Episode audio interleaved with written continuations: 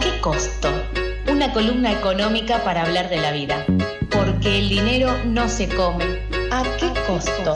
Pero está en todo. Mate, facturas y economía. ¿Cuánto te costó despertarte hoy?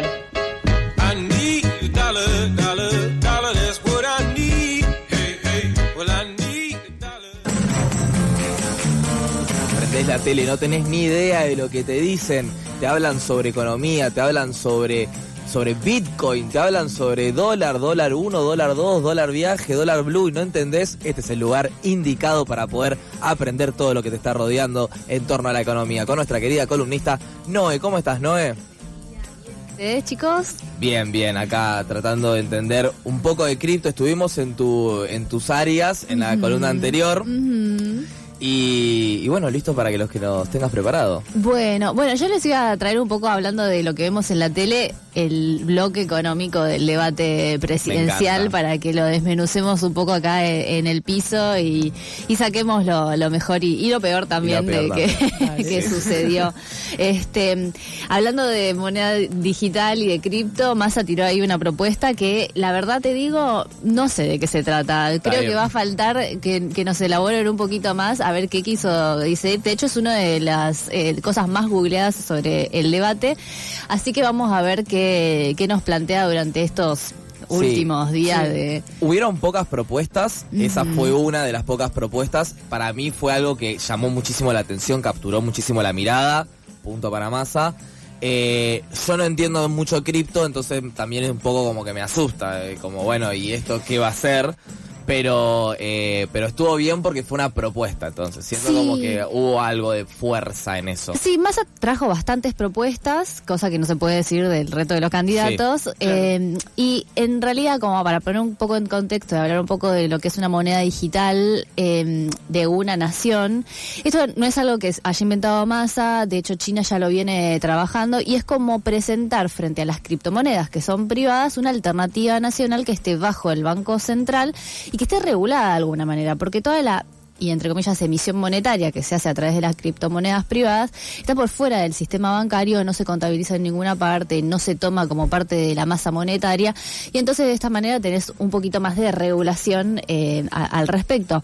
Y un, hay un asterisco que les hago, de hecho China prohibió las criptomonedas privadas y la única que existe es la criptomoneda del Estado chino.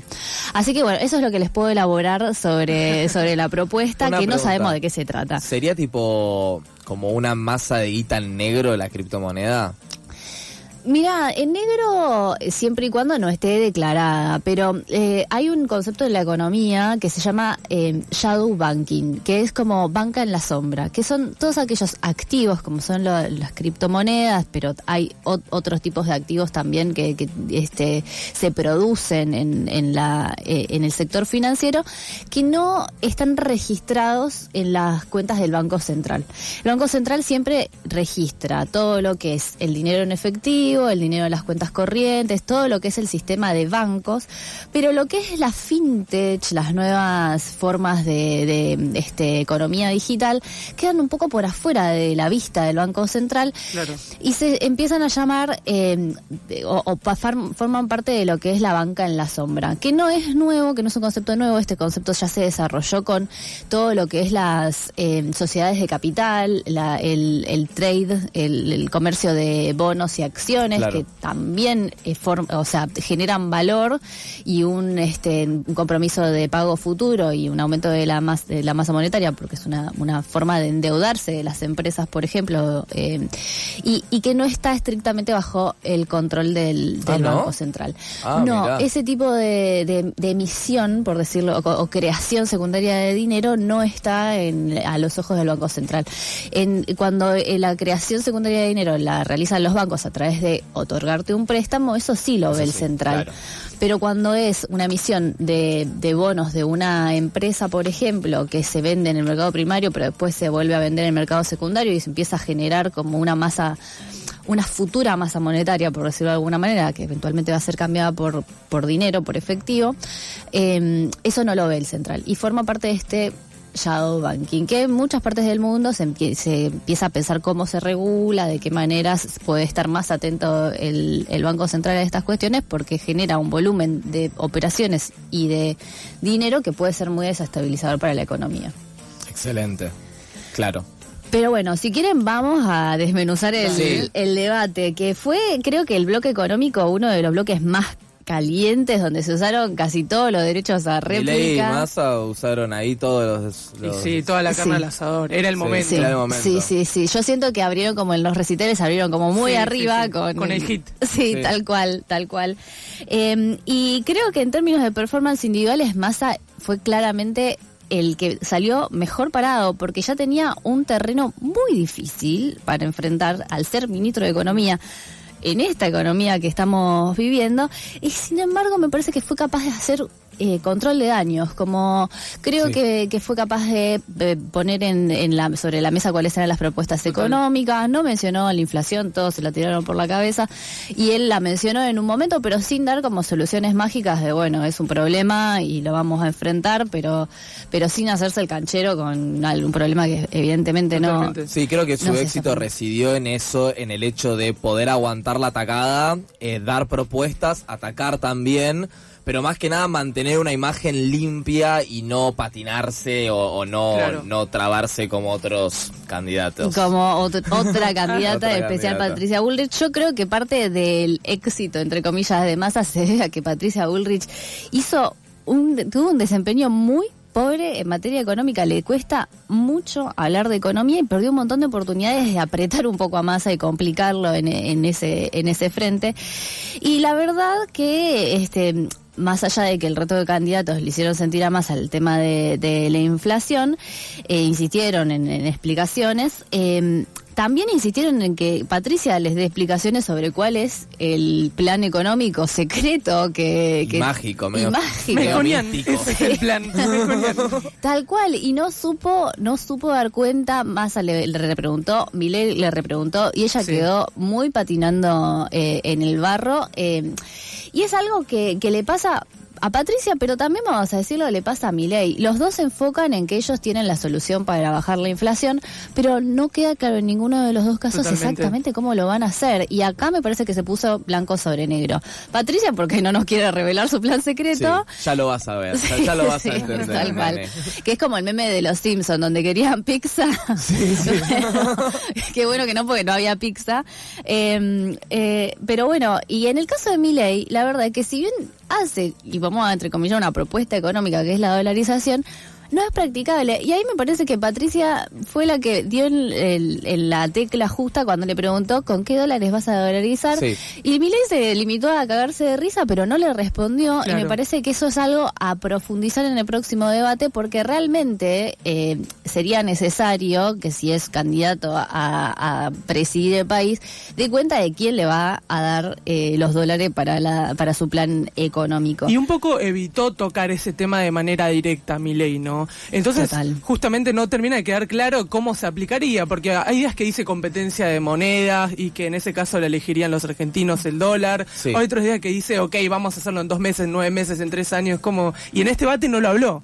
No, pero dijo algo muchísimo más preocupante que me parece que no sé, que, que- que no explotamos suficiente, pero 35 años en el poder y somos Estados Unidos. 35 Sí, años, sí. hermano, un, como mucho 8, si te reeligen.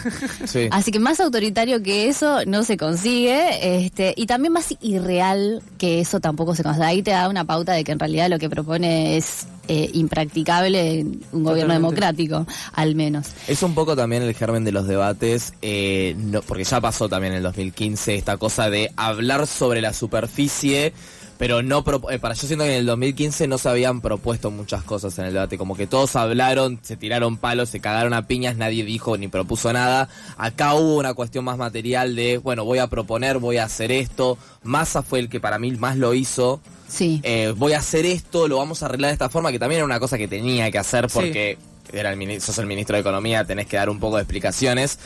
Y, y siento que tanto Pato como, como Milei, como el gatito mimoso, eh, se mantuvieron en esa superficie, en esa cosa de no decir qué es lo que vamos a hacer, los resultados van a ser estos, vamos a ser fantásticos, vamos a mejorar, pero les falta eso de decir, esta es la forma en que lo vamos a hacer.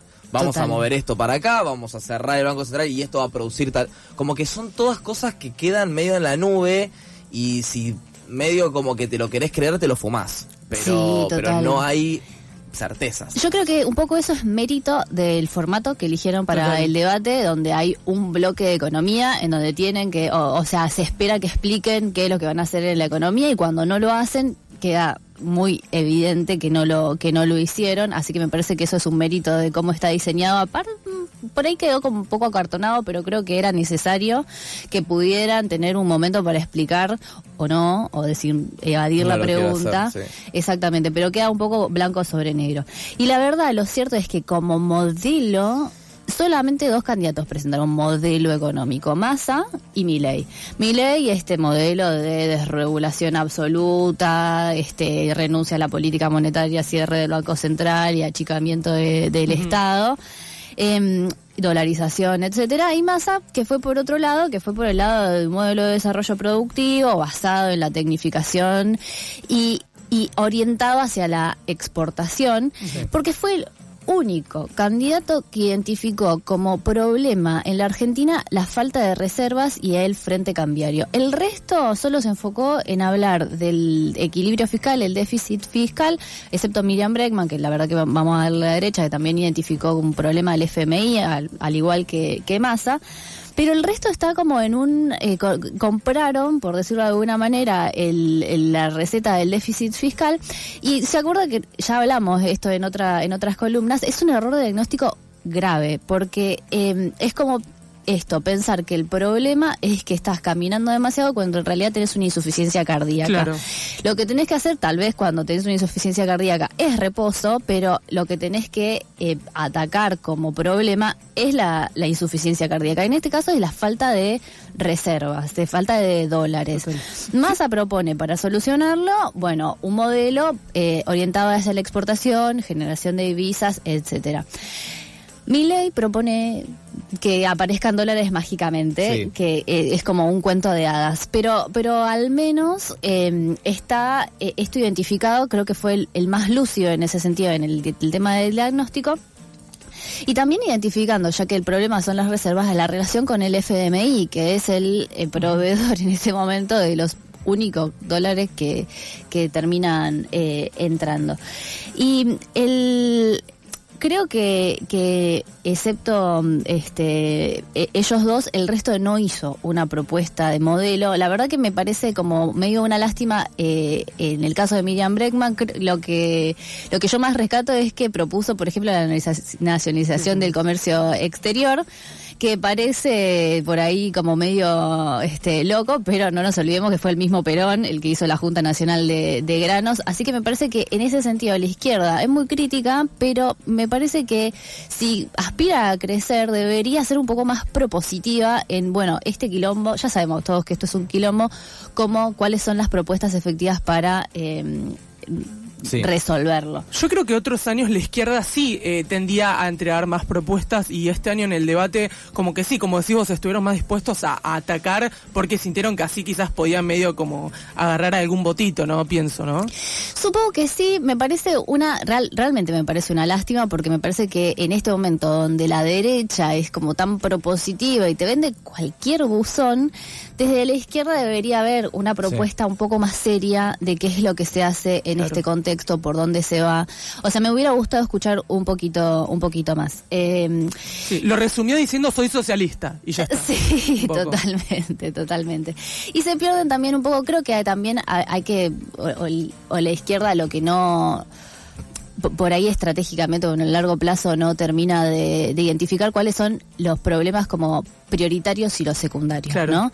Porque si no, se, se trenzó ahí con mi ley, con el capitalismo, el anticapitalismo, y la verdad es que vivimos en este mundo y no es que porque Miriam Bregman sea presidenta eso va a cambiar. Entonces me parece que ta- puede ser una discusión si capitalismo sí o capitalismo no, pero en todo caso es una discusión secundaria. Este, así que bueno, esto es lo que, que les traigo. Algunas cositas que desde la perspectiva feminista me hubiera gustado ver y que no vi. más eh, conexión entre el bloque que eligió la gente de derechos humanos y convivencia cívica con la economía, porque cómo vamos a garantizar derechos humanos si no hay plata para los derechos humanos. Eh, y también eh, se apeló mucho desde la izquierda y el peronismo al voto femenino. Es peligroso el estereotipo de mamis que tienen que mandar a sus niños al colegio. Creo que Sí. es una preocupación que debería este, estar como, o, o un, un llamado al voto que debería ser planteado de otra manera, un poco, un poco más eh, elaborado. Ojalá que en el- la segunda parte del debate Massa como que pueda mejorar eso. No tan Eh, estereotipado, Está- digamos. es muy estereotipado, me parece que refuerza eh, cuestiones medio tradicionales, Sí. en donde solo las mujeres nos preocupamos por la educación de los niños. Me parece que debería ser una preocupación de, de todos. Me parece que sí está buena la reivindicación de que sí somos nosotras las que salimos a reclamar cuando, cuando el Estado se achica. Eh, eso me parece que es cierto, eh, que lo trajo Miriam Breckman y que, que se visibiliza, pero bueno, estaría bueno que lo traten de otra manera en la, en la próxima vez, que nos convoquen al voto, pero Pero de otra forma, sí, sí, sí, totalmente. Eh, muchísimas gracias, Noé. gracias a ustedes. Excelente columna. Si quieren escuchar esta como tantas otras columnas de Noé lo pueden hacer, entran a nuestro Spotify y van a ver todo el contenido que producimos desde Pasadas por Alto.